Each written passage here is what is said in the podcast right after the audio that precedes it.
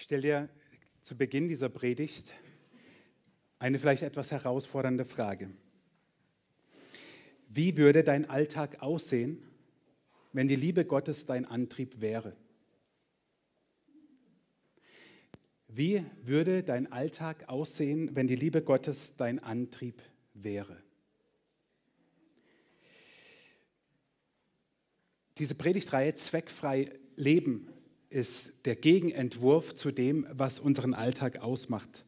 Unser Alltag ist verzweckt.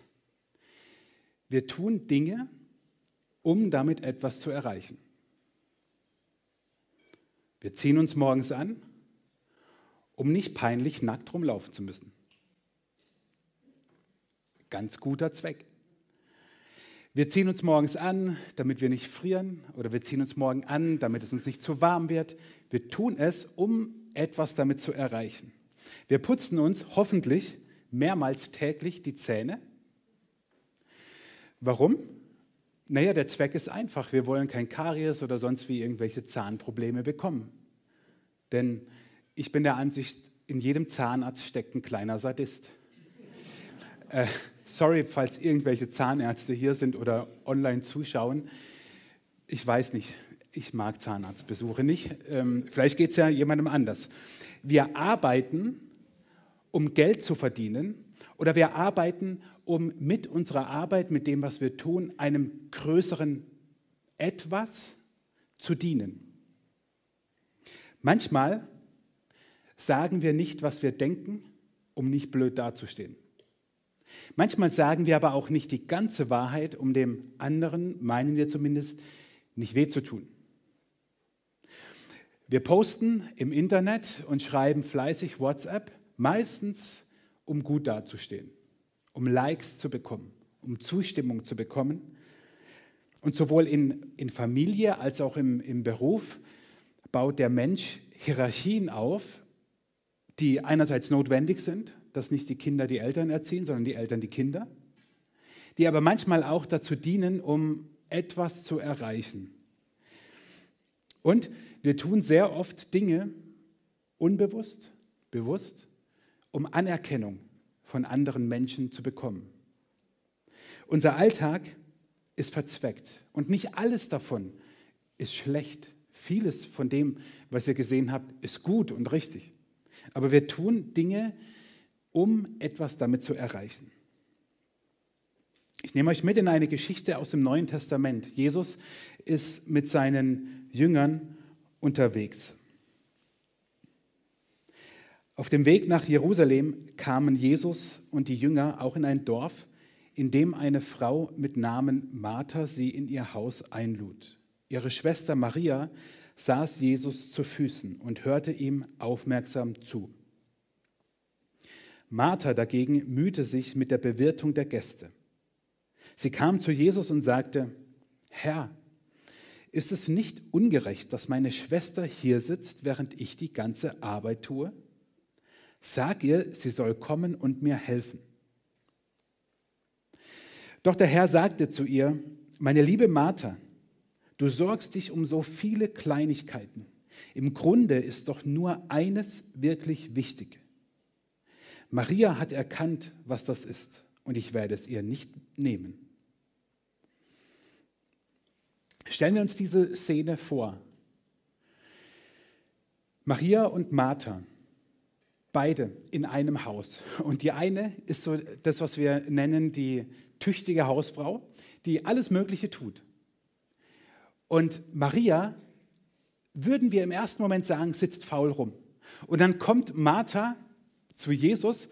Und die Häuser damals waren ja nicht so groß und ich denke mir, wie peinlich muss es gewesen sein. Das ist wie das kleine Schwesterchen oder Bruder oder wie auch immer, der kommt und sagt, du sag mal, der, die soll das machen. Der da kommt und tut, ist nicht geplant. Mache ich was falsch? Okay. Äh, kleine technische Anweisung. Und Martha sagt zu Jesus, sag Maria endlich mal, bitte endlich mal, sag ihr bitte endlich mal, dass sie mir helfen soll. Zu kochen, den Tisch zu decken, die Wohnung erstmal sauber zu machen. Alle, die das so ein bisschen hineinfühlen können, wissen, wie doof das ist, wenn unangekündigt Besuch kommt. Da muss geputzt werden und sauber gemacht werden. Und Martha sagt zu Jesus, jetzt sag mal Maria endlich, die soll mir helfen. Die sitzt doch nur faul rum. Echt? Sitzt sie nur faul rum? Was hat Maria gemacht?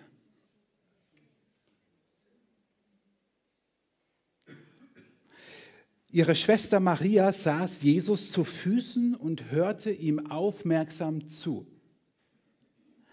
Ist davon die Rede, dass Maria faul rumsitzt? Nein, überhaupt nicht. Denn was Maria damals tat, das äh, ist damals ein Affront gewesen, eine Provokation ohne Ende. Denn Maria nahm die Haltung eines Schülers ein. Damals, alle Lehrer freuen sich, damals saßen die Schüler dem Lehrer zu Füßen. Und wer vor den Füßen eines anderen saß, brachte zum Ausdruck, ich will von dir jetzt lernen. Die Provokation damals war, dass es keine Mädchen taten sondern nur Jungs. Und Maria sagt, ist mir egal, ich setze mich Jesus zu Füßen und will von ihm lernen. Nein, ich bin nicht faul, ich will von ihm lernen. Martha war unruhig und getrieben, Maria war es nicht. Und diese Predigtreihe Zweckfreie Leben hat nicht den Sinn, dass wir jetzt alle sagen, oh yes, Füße hoch, Urlaub, relaxen, chillen, den ganzen Tag, nichts tun, zweckfrei leben. Nein, diese Predigtreihe hat den Sinn, dass wir es wie Maria tun. Nicht faulenzen, sondern das Wesentliche erkennen. Denn das Urteil, das Jesus gesprochen hat, war eindeutig. Was hat Jesus gesagt? Im Grunde ist doch nur eines wirklich wichtig. Maria hat erkannt, was das ist, und ich werde es ihr nicht nehmen. Vielleicht ist es auch eine Frage unserer Mentalität, ich weiß es nicht. Aber auf den ersten Blick ist uns doch Martha so sympathisch. Was würdest du machen, wenn Jesus in dein Haus kommt? Wenn Jesus heute plötzlich bei dir vor der Tür steht also würdest du ihn reinlassen oder ist dir der Zustand deiner Wohnung zu peinlich? Und wenn er dann da ist, Jesus, willst du was trinken? Oh, Jesus, setz dich hier hin. Ah, warte, da sind noch die Katzenhaare. Ich mache noch sauber. Ich glaube, ganz unweigerlich, wir wären wie, und ach du gute Güte, der Kühlschrank ist ja halb leer und trinkt Jesus Bier alkoholfrei oder mit Alkohol? Oder eigentlich reicht der Wasser, der macht ja eh Wein draußen. Was würden wir tun, wenn Jesus in unsere Wohnung kommt? Und ich glaube, dass unweigerlich wir ganz ähnlich ticken wie Martha, ganz ähnlich. Und Jesus sagt ja nicht, Martha, du bist schlecht. Er sagt, liebe Martha, er nimmt sie wahr, er nimmt sie ernst, aber er sagt ihr, im Grunde ist doch nur eines wirklich wichtig. Maria hat erkannt, was das ist, und ich werde es ihr nicht nehmen.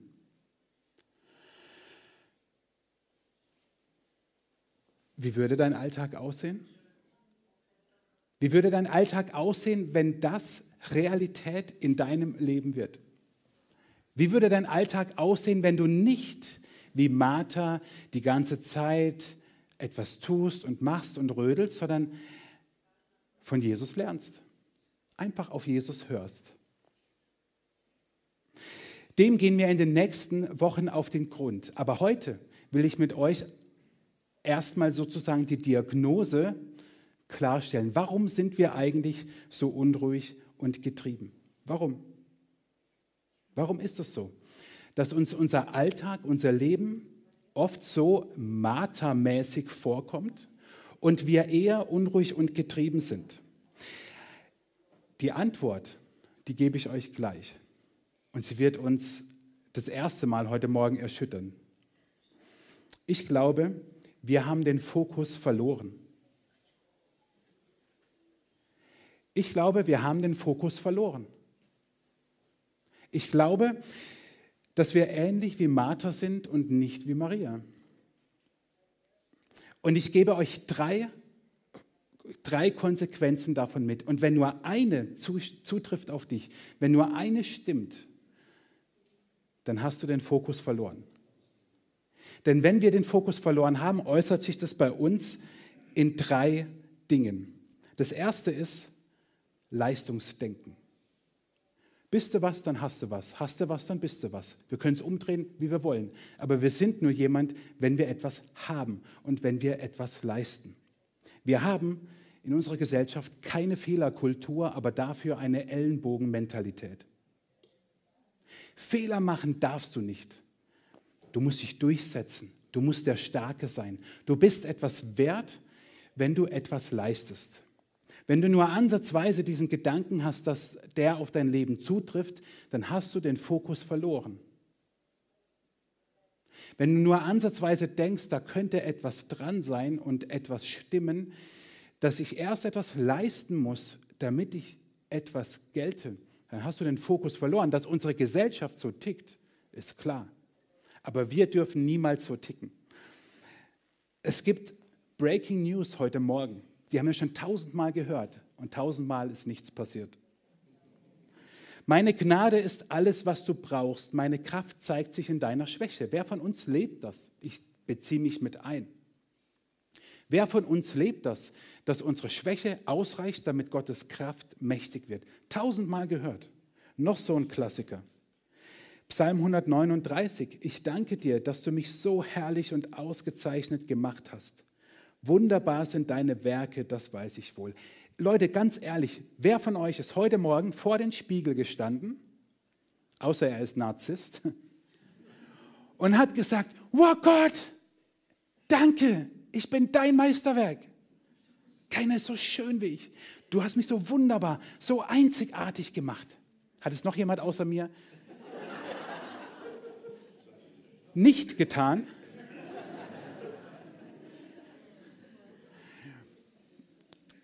Ich habe mich heute Morgen im Spiegel angeguckt und habe gedacht, scheiße Mann, du hast zugenommen in den letzten Wochen.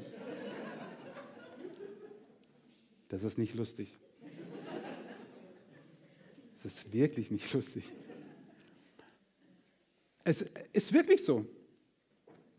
Es ist blöd, wenn man zu viele Witze macht, dann nimmt einen keiner mehr ernst. Ich war heute Morgen vorm Spiegel und dachte, ach, ja, du hast den Zenit deiner Schönheit überschritten. Nein, nein, nein, keine Sorge. So schlimm war es nicht, aber ich habe mich nicht hingestellt. Schaut mal, was dort steht. Ich danke dir, dass du mich so herrlich und ausgezeichnet gemacht hast. Das betet jemand und ist davon überzeugt. Und keiner von uns käme auf die Idee, dass der Typ jetzt irgendwie arrogant und, und narzisstisch ist und so. Nein, das ist eingebettet in einem wunderschönen Psalm, in einem Gebet. Und wir sagen, yes. Oh, und wir sehen das ganz anders. Also ich meine, Männer machen es ja immerhin so, dass sie nicht den Fehler machen, dass sie sich im Profil vor den Spiegel stellen. Noch so ein Breaking News. Was hat ein Mensch denn davon, wenn ihm die ganze Welt zufällt, er selbst dabei aber seine Seele verliert? Das, wo Luther mit so Konjunktiven übersetzt, die kein Mensch mehr spricht, was Hülfe ist dem Menschen. Für alle, die die alte Übersetzung kennen was haben wir davon? Und trotzdem streben wir Dinge nach, die irdisch sind, Besitz, Geld, Ansehen, all das, meinen wir, würde unser Leben reich machen. Okay, Leistungsdenken. Das Zweite, das ist nicht FIMO, sondern FOMO. Ich habe darüber schon mal vor einigen Monaten gepredigt. In der neueren sozialwissenschaftlichen Forschung ist dieser Begriff aus dem Englischen übernommen und bedeutet Fear of Missing Out, die Angst, etwas zu verpassen. Hast du manchmal die Angst, etwas zu verpassen? Hast du manchmal die Angst, wenn du dich für das eine entscheidest, dass du dich ja automatisch gegen ganz vieles entscheidest? Ich sage immer, die klassische Aussage von FOMO oder Auswirkung in WhatsApp-Nachrichten ist, ja, ich könnte. Frag mal, macht mal, oder ich komme so um. Ich schreibe das selber manchmal. Wo ist das Problem, dass wir nicht sagen, ja, bin dabei, oder ich komme um 18 Uhr? Geht mir nicht um Pünktlichkeit, dann kann immer was dazwischen kommen. Aber es geht mir darum, dass wir uns nicht festlegen. Wie viele, wie viele WhatsApps bekomme ich meistens von Menschen, die jünger sind als ich, ähm, aber auch von denen, die Eltern sind, die sich nicht festlegen in ihren Aussagen. Überprüft mal, geht mal nachher, ist ja schlechtes Wetter, geht mal eure, eure WhatsApp-Nachrichten durch. Wie oft habt ihr selber geschrieben oder jemand anderes? Keine klare Aussage, kein Ja, ich bin dabei, Ja, ich kann, Ja, ich mache das, Ja, ich komme dann und dann, sondern könnte ich mir vorstellen. Ja, ich kann mir auch viel vorstellen dass ich auf einem rosa Einhorn durch den Himmel reite und dabei Halleluja schreie. Kann ich mir alles vorstellen. Davon ist aber keinem geholfen. Also, wir leben in so einem Konjunktiv, in einem könnte, hätte, vielleicht. Paulus schreibt im Römerbrief, passt euch nicht den Maßstäben dieser Welt an, sondern lasst euch von Gott verändern damit euer ganzes Denken neu ausgerichtet wird. Nur dann könnt ihr beurteilen, was Gottes Wille ist, was gut und vollkommen ist und was ihm gefällt. Jesus drückt das in so einem bekannten Wort. Das sind alles Breaking News, ganz bekannte Bibelstellen so aus. Macht das Reich Gottes zu eurem wichtigsten Anliegen, lebt in Gottes Gerechtigkeit und er wird euch all das geben, was ihr braucht. Denn hinter dieser Angst, etwas zu verpassen, steht ja die Angst, wirklich etwas zu verpassen. Also nicht nur das nächste Event oder ein Termin oder eine Begegnung, sondern ein Stück Leben zu verpassen. Wir haben Angst, etwas zu verpassen. Wir haben Angst, dass andere etwas viel Cooleres erleben als ich. Wir haben Angst, dass andere mehr haben, ein schöneres Leben haben. Und ich könnte das doch auch. Wir haben Angst, so viel zu verpassen. Aber Jesus sagt, macht das Reich Gottes zu eurem wichtigsten Anliegen und Gott wird euch den Rest geben. Paulus drückt es in Römer 12 damit aus, dass er sagt, euer, euer Denken, euer Denken soll sich nicht an der Gesellschaft orientieren. Also nicht an diesem Angst haben, etwas zu verpassen, sondern tut das, was Gottes Wille ist. Ich übersetze es jetzt mal so frei. Tut das, was Gottes Wille ist. Fragt nach Gottes Willen und tut den. Und habt keine Angst, etwas zu verpassen, denn Gott wird euch alles, anderes, alles andere geben.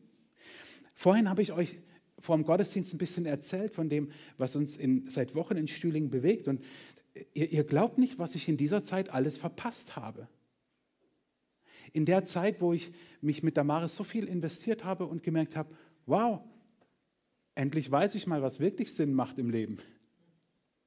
Ich habe vieles verpasst, ich bin zu vielem nicht gekommen, mir ist vieles plötzlich nicht mehr wichtig ge geworden. Das mag sich vielleicht ändern. Ne? Ich bin auch nur ein Mensch und es ist eine Momentaufnahme und trotzdem weiß ich, das, was wir dort tun, das ist für die Ewigkeit. Und ich, wir tun es von Herzen gerne und ich würde gerne noch viel mehr tun. Aber, aber ich habe in der Zeit gemerkt, ich, ich komme zu vielem anderen nicht mehr. Und oh Wunder, ich lebe. Mensch, krass, ich lebe immer noch. Und manchmal brauchen wir solche Momente, wo wir rausgerissen werden aus dem Alltag und merken, oh nee, im Leben zählt eigentlich was ganz anderes. Ich mache euch noch ein viel konkreteres Beispiel. Das, dann war das schon fertig, deswegen habe ich das nicht drin. Aber wer meinem WhatsApp-Status gefolgt ist oder auf Instagram, der weiß, was ich am Freitagabend gemacht habe. Laut. Yes. Ich war beim KSC im Wildparkstadion und es war geil. Gut, sie haben gegen den Tabellenletzten nur 2-2 gespielt, aber die Stimmung war Bombe. Wirklich mega. Und die Karten hatte ich besorgt. Ich wollte mit Lukas eh, also wollte hinfahren und so. Und dann kam Damaris irgendwann auf die Idee, äh, komm, das Spiel ist abends und so und spät, übernacht doch einfach im Hotel, gucke irgendwie so ein Billigdeal da irgendwas und dann Macht euch einfach einen schönen Papa-Sohn-Ausflug. Ja, genau. Und mein erster Gedanke, hey, voll cool. Aber dann arbeite ich ja nicht. Dann, also die Zeit geht mir ja flöten. Und ich bin auch nicht zu Hause. Und habe gleich ein schlechtes Gewissen gehabt. Ohne Witz. Und dann hat Damaris mir, also ich war unterwegs halt per äh, Nachricht auf dem Handy den Kopf gewaschen und dann haben wir es gemacht. Und es war das Beste, was ich machen konnte. wir hatten so viel Spaß. Wir waren beide so heiser. Der Schiri war so schlecht. Nein. Äh,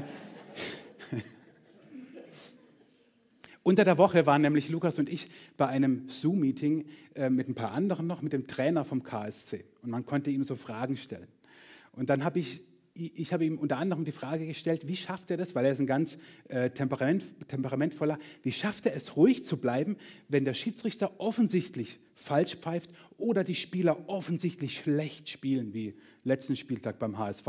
Wie schafft er es dann, also einigermaßen ruhig zu bleiben? Und dann sagte er so, ja, unter anderem, er hat halt eine Vorbildfunktion auch, ja, im Stadion, jetzt wieder mit Zuschauern und durch die Fernsehkameras, man kriegt ja alles mit. Und da muss er sich schon auch zusammenreißen und so habe ich mich dann auch gefühlt, als ich mit meinem Sohn jetzt im Stadion war. Jetzt konntest du halt nicht alles rufen, was dir so auf der Zunge lag. Nein, so schlimm war es nicht. Aber in dem Moment hatte ich auch die Angst, äh, ich schaffe nicht mehr alles, ich verpasse etwas. Und trotzdem war es gut, dass ich auf meine Frau gehört habe, weil nicht umsonst ist die Weisheit in der Bibel immer weiblich beschrieben, denn das ist die Weisheit, die ich brauche. Und wir haben Angst, dass wir Dinge verpassen. Leistungsdenken, Angst, etwas zu verpassen. Und der dritte Indikator ist, und spätestens jetzt erwische ich wahrscheinlich alle. Der dritte Indikator ist, ob wir den Fokus verloren haben, wenn wir uns immer wieder fragen, was denken die anderen. Ging mir auch so am Freitag. Was denken die anderen? Und ich sage dir, je weniger wichtig mir ist, wie Gott über mich denkt, desto zerstörerischer wird die Abhängigkeit vom Denken anderer über mich. Je weniger wichtig mir ist, wie Gott über mich denkt, desto zerstörerischer wird die Abhängigkeit vom Denken anderer über mich. Natürlich latschen wir nur bedingt den Tag über durch die Gegend und fragen uns, oh, was denken jetzt die anderen wieder über mich? Ja, manche machen das wirklich. Das ist dann so die gesteigerte Form, wenn man es auch noch ausdrückt. Aber so im Hinterkopf, kann ich das wirklich bringen? Ist es okay, wenn ich das mache? Was denkt der? Was denkt sie? Es ist so präsent, dieses Denken, dass uns wichtig ist, scheinbar wichtiger ist, was andere über uns denken, als was Gott über uns denkt. Und was denkt Gott? Breaking News. Ich habe Bibelstellen gefunden, die habt ihr noch nie gehört. Denn ich weiß genau, welche Pläne ich für euch gefasst habe, spricht der Herr. Mein Plan ist, euch Heil zu geben und kein Leid. Ich gebe euch Zukunft und Hoffnung. Wow, das denkt Gott über mich. Oder ein Vers aus dem Alten Testament, der für das Volk Israel bestimmt ist, aber ich glaube, wir können ihn auch auf uns ummünzen. Der Herr, dein starker Gott, der Retter ist bei dir. Begeistert freut er sich an dir. Vor Liebe ist er sprachlos ergriffen und jauchzt doch mit lauten Jubelrufen über dich. Können wir uns das mal für einen Moment bildlich vorstellen? Gott ist vor Liebe sprachlos. Er ist ergriffen und er jauchzt, wenn er dann wieder Sprache gefunden hat, mit lauten Jubelrufen über dich. Und du so, boah, sehe ich heute wieder scheiße aus. Und Gott, nee, das mache ich euch jetzt nicht vor. Aber er jauchzt mit lauten Jubelrufen, er freut sich über dich, er liebt dich, er ist sprachlos. Er wird uns hier beschrieben wie so ein, wie so ein Liebhaber. Oder ein letztes, seht doch, wie sehr uns der Vater geliebt hat. Seine Liebe ist so groß, dass er uns seine Kinder nennt. Und wir sind es wirklich. Als seine Kinder sind wir Fremde für diese Welt, weil Gott für sie ein Fremder ist. Johannes hatte scheinbar denen, denen er das schreiben musste, genau die gleiche Situation vor Augen gehabt, denn er sagt, seine Liebe ist so groß, dass er uns seine Kinder nennt. Ja, und wir sind es wirklich. Also glaubt es endlich, es ist so. All diese Aussagen in der Bibel, die haben keine, es spielt keine Rolle, ob du sie glaubst oder nicht. Es spielt keine Rolle, wie du dich fühlst. Es spielt keine Rolle, ob sie für dich im Moment Wahrheit sind, ob sie im Moment für dich annehmbar sind. Das spielt keine Rolle, ob sie wahr sind. Ich habe genau diese Diskussion diese Woche mit meinem Sohn gehabt äh, über Dinge, die, ob, wir, ob Dinge nur wahr sind, weil wir daran glauben. Da kam übrigens auch die Idee mit dem Einhorn vorhin her. Weil ich zu ihm gesagt habe, ich muss, mir, ich muss nur ganz fest daran glauben, dass ich eigentlich ein rosa Einhorn bin und blauen Glitzer, Staub über den Himmel auskotze. Habe ich gesagt. Ist das? Ja, rosa Einhörner. Ja, also.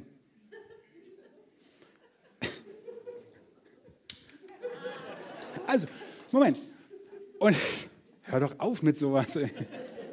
Und dann habe ich, hatten wir wirklich, also es war ein ganz, ganz interessantes und tiefes Gespräch, dass wir, dass, dass wir uns nicht die Dinge so lange glauben können, bis sie wirklich wahr sind. Sie mögen für uns so sein, definitiv. Wir mögen zweifeln an all diesen Versen, an all diesen Breaking News, definitiv. Und dann sind sie für mich nicht Realität, weil ich sage, beispielsweise, ich fühle mich gerade von Gott nicht geliebt. Er ist für mich nicht wie ein Vater. Ja, verstehe ich. Ändert aber nichts an der Tatsache, dass er es trotzdem ist.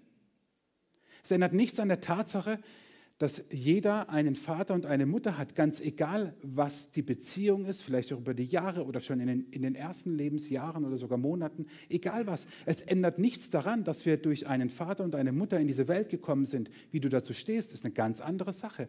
An der Wahrheit ändert es nichts. Genauso ändert dein Glaube nichts an der Wahrheit und an der Wirklichkeit dessen, dass das stimmt, was Gott sagt. Corrie Bohm sagte einmal, wenn der Teufel es nicht schafft, dass du sündigst, wird er dich antreiben. Corrie Bohm hat im, im Nazi, in der Nazizeit, im, im Regime der Nazis, ähm, vielen Juden geholfen, sie zu verstecken. Eine tiefgläubige Frau, die selber sehr viel Leid in, in, in dieser Zeit erfahren hat. Viele ähm, großartige Bücher und, und Gedanken, auch noch Predigten, auch Audiopredigten noch von ihr. Und sie sagt, wenn der Teufel es nicht schafft, dass du sündigst, wird er dich antreiben. Und womit treibt er dich heute an? Ist es dieses Leistungsdenken, diese Angst, etwas zu verpassen?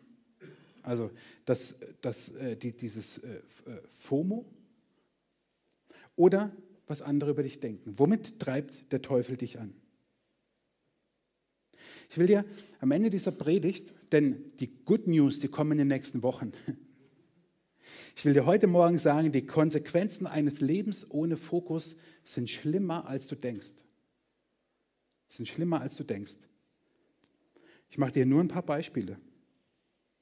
Die Folgen sind nämlich Stress, Burnout, Krankheit, also körperlich, geistlicher Stillstand und ein kranker Glaube. Und wenn du wissen willst, warum, dafür habe ich jetzt nicht die Zeit. Aber wir können gerne darüber reden. Ein Leben ohne Fokus hat diese Konsequenzen, früher oder später. Es muss nicht alles sein, aber manches. Nehmen wir uns nur Martha einmal vor Augen, nur kurz diese Szene. Wenn Martha das sozusagen Tag für Tag für Tag für Tag für Tag lebt und Tag für Tag für Tag für Tag kommt Jesus zu ihr, ist bei ihr im Haus. Also so wie bei uns Jesus ja jeden Tag da ist, ja, und Tag für Tag für Tag lebt Martha dieses, dieses Getriebensein. Logisch, würden wir sofort sagen, dass ihr Leben in Stress ausartet, dass die gute Frau irgendwann einen Burnout hat, dass sie vielleicht, also Burnout an sich ist ja schon krank, aber dass vielleicht auch andere Krankheiten deswegen in ihr Leben treten, dass sie geistlich nicht wächst, ist logisch und dass sie einen kranken Glauben hat sowieso, weil sie meint, Jesus beeindrucken zu müssen oder Jesus mit Rumgerödel dienen zu können. Nehmen wir nur diese Situation. Es ist ganz offensichtlich, dass das die Folge ist. Oder anders gesagt, du verpasst das Leben, während du meinst, nichts verpassen zu dürfen. Gerade dann verpasst du das Leben. Jesus hat gesagt, ich bin gekommen, damit die Menschen Leben in Fülle haben. Und was machen wir? Wir meinen es zu verpassen. Und dort, wo wir aber meinen es zu verpassen und alles Mögliche tun, da verpassen wir es wirklich. Und ich will dir am Ende, am Ende sagen, also äh, sozusagen, was in Anführungszeichen die Lösung ist und was unser Heilmittel sein wird, mit dem wir uns in den nächsten Wochen beschäftigen. Das ist nämlich der Sabbat. Und der Sabbat aus dem jüdischen, im Alten Testament, lesen wir ganz viel davon, hat verschiedene Dimensionen, die wir uns anschauen werden. Es hat damit zu tun, dass man Dinge aufhört, dass man ruht, dass man Gott anbetet und dass man sich freut und feiert. Und dem werden wir in den nächsten Wochen nachgehen. Das Zentrum dieses Sabbats ist das, was die Bibel Shalom nennt. Der Friede, den nur Gott gibt und aus dem ein Leben erwächst, wo wir von Gottes Liebe angetrieben sind, wo die Prioritäten richtig geordnet sind und wo wir in Ruhe und Gelassenheit leben, wo wir aus einer Mitte heraus leben. Denn unsere Seele ruft unaufhörlich und unüberhörbar nach diesem Shalom. Unsere Seele ruft unaufhörlich und unüberhörbar nach diesem Frieden, den Gott schenkt. Manchmal nehmen wir es wahr, meistens in ruhigen Momenten und merken, ja, ich brauche das. Ich merke es immer wieder. Ich brauche es. Ich brauche diese Ruhe. Ich brauche den Frieden, den nur Gott schenken kann in all den Umständen, die uns umgeben. Sei es unser Alltag hier oder sei es, weil wir vor dem Krieg fliehen mussten. Es ist einzig der Friede Gottes, der uns diese Ruhe schenkt, dieses aus einer Mitte heraus Leben. Das meine ich gar nicht irgendwie abgefahren, esoterisch, sondern ganz biblisch das Zentrum, aus dem wir heraus leben. Das darf niemals unser Getriebensein sein. Denn dann geschehen nämlich zwei Dinge. Das eine ist, dass du paradox lebst.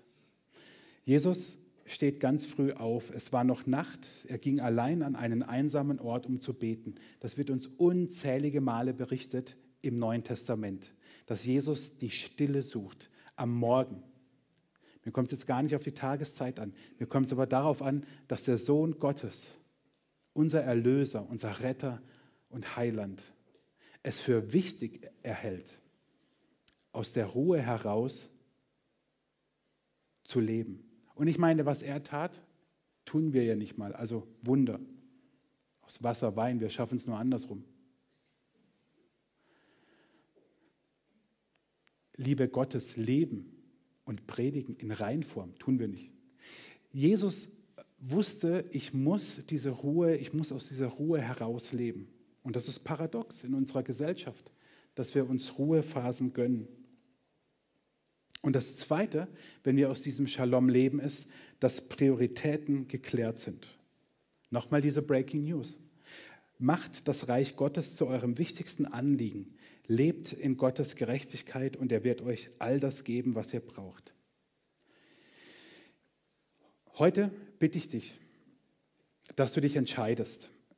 Ich bitte dich und ich lade dich ein, dich zu entscheiden, dich auf den Weg zu Jesus zu begeben, und zwar auf den Weg des Shalom, dieses Friedens.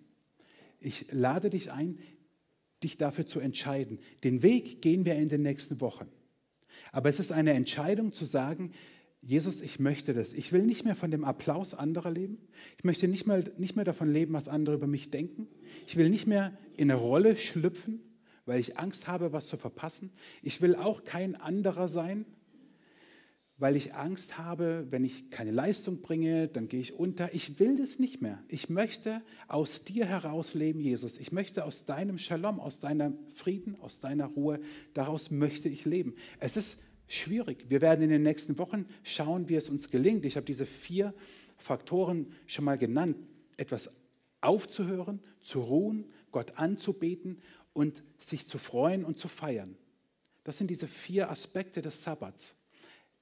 Und deswegen gehen wir den Weg wochenlang und nicht jetzt heute Morgen und ihr sagt, yes, ich mache mich auf den Weg des Shalom und am Dienstag bin ich schon wieder auf dem Weg des Getriebenseins. Wir sind Menschen.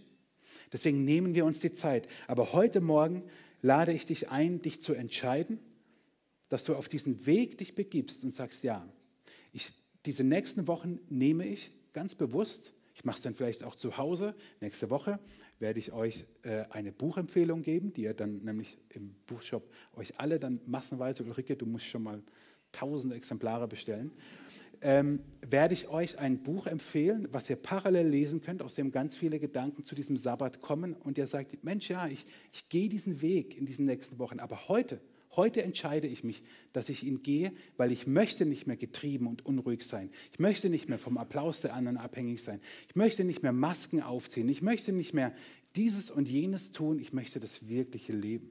Ich bin selber auf einem Weg. Ich sage ja nicht, ich habe es überhaupt nicht. Ich spüre nur, wie meine Seele unaufhörlich und unüberhörbar immer wieder danach ruft. Und ich glaube, dass ich nicht der Einzige bin. Jesus, danke, dass du uns diesen Weg vorgibst, dass du sagst, kommt zu mir, die ihr mühselig und beladen seid, und dass du uns Ruhe und Kraft gibst. Und ich bitte dich heute Morgen für alle, die sich entscheiden wollen, diesen Weg zu gehen und zu sagen, ich will diesen Shalom, ich will aus diesem Frieden, aus, dieser, aus diesem Zentrum, aus der Liebe Gottes leben. Ich bitte dich, Jesus, dass du uns das nicht nur jetzt, heute Morgen so eine Entscheidung sein lässt, sondern die soll uns tragen in den nächsten Tagen, in den nächsten Wochen dieser Reihe und vor allem unser Leben lang. Danke, Jesus, dass dir nichts zu schwer ist, dass dir nichts unmöglich ist. Danke, dass wir immer und jederzeit diesen Weg beschreiten können, zu dir kommen können und dass du uns Kraft gibst. Amen.